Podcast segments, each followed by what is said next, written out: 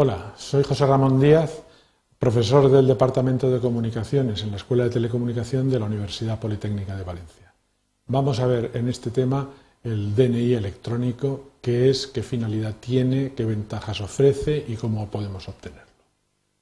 Básicamente, en esta presentación vamos a obtener información sobre el uso adecuado del DNI electrónico, que no es ni más ni menos que la evolución de los DNIs que hemos tenido a lo largo de los años. Inicialmente recordad que el DNI, como documento que nos identifica como ciudadanos con nuestra propia personalidad, lo que teníamos que ir era a una comisaría de policía con nuestras fotos, nos tomaban la huella dactilar y en los DNIs antiguos en blanco y negro aparecía nuestra foto, aparecía el perfil de nuestra huella dactilar y nuestros datos. La evolución del DNI ha sido uno más pequeño, plastificado con la foto en color, donde ya no aparece eh, la huella, la huella dactilar, pero la nueva etapa en el mundo de Internet, en el mundo de las comunicaciones, para poder hacer transacciones electrónicas, para poder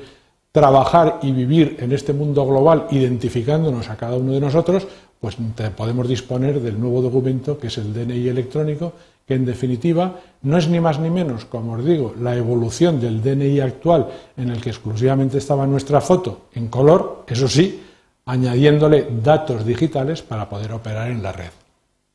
Vamos a ver cómo se solicita y cuáles son las ventajas que tiene el disponer de ese tipo de DNI. Como veis aquí, este es el formato del DNI en donde la diferencia con los anteriores fundamentalmente radica aquí en un chip que lleva incorporado, que lleva incrustado en la propia cartulina del DNI, en donde están los datos que van a servir para identificarnos a través de la red y poder operar, como os digo, en Internet sin ningún problema identificándonos perfectamente a cada uno de nosotros.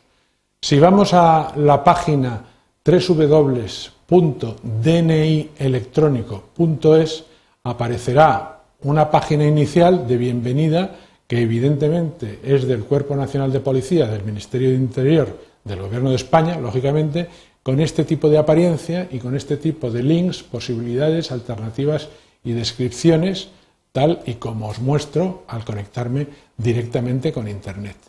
Por cierto, aparece, la policía aparece eh, de vez en cuando, aprovecha para sacarnos mensajes de advertencia sobre situaciones de riesgo que se estén produciendo. En este momento lo que estamos viendo es que la policía nos está alertando de que se está produciendo un envío fraudulento de correos electrónicos de forma masiva solicitando datos personales. Evidentemente, ni la policía ni la banca, ni ninguna institución se va a dirigir directamente a través de Internet pidiéndonos información sensible de ese tipo que pueda servir en un momento determinado para realmente terceras personas hacer mal uso de nuestros datos. Así que nos damos por enterados, cerramos esta ventanita y vemos lo que os decía. la carátula, la imagen de lo que es dedicado al DNI electrónico, la información que la policía nos ofrece y que corresponde con la que habéis visto en la, en la proyección. Ahora luego volveremos sobre ella. De hecho, vamos a ver un poquito la guía práctica del DNI. En el índice, en la columna izquierda, en la columna izquierda de la, de la página inicial, podemos ver una guía de referencia donde podemos encontrar toda la información relevante del nuevo DNI. De hecho, vuelvo otra vez a lo que habría sido la página inicial y simplemente pinchando en este segundo apartado guía de referencia básica nos aparecerá este desplegable con todas estas posibilidades para poder conocer mejor, más de cerca, con más detenimiento, cada una de las características que queramos profundizar sobre ellas. Volvemos nuevamente a nuestra presentación, continuamos y vamos a ver un poquito algo muy importante. Con el DNI electrónico vamos a ser identificados en la red y poder realizar transacciones. ¿Eso qué quiere decir? Pues quiere decir que como si tuviésemos un certificado digital, este es el mejor certificado digital que nos está absolutamente vinculando con nuestra personalidad y en consecuencia haciéndonos corresponsables de las actividades que vamos a realizar a través de la red, podemos adquirir eh, productos y servicios, podemos comprar eh, televisores, podemos comprar billetes de avión, podemos eh, reservar hoteles, podemos hacer eh, transferencias, podemos hacer cualquier tipo de vinculación con la Administración de forma que le enviemos datos sobre nuestra declaración de la renta, solicitud de certificados de padrón, lo que queramos, entonces estamos perfectamente identificados, con lo cual hay que hacerlo todo teniendo en cuenta la privacidad correspondiente para que en ningún momento ninguna persona malintencionada pueda metérsenos de por medio y tratar de perjudicarnos.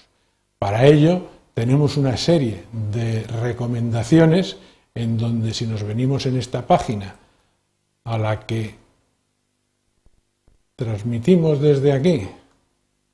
y nos vamos a ver cómo se puede utilizar, nos está dando consejos sobre lo que debemos de hacer en cada momento para tratar de salvaguardar al máximo posible nuestra identificación.